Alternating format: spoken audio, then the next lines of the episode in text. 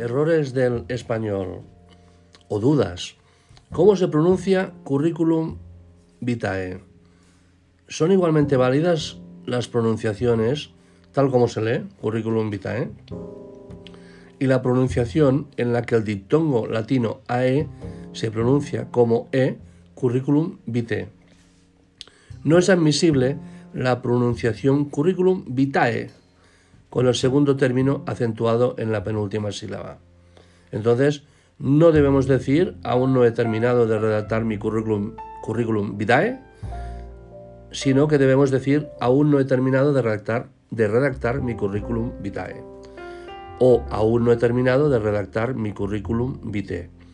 Currículum vitae es una locución latina que significa literalmente carrera de la vida.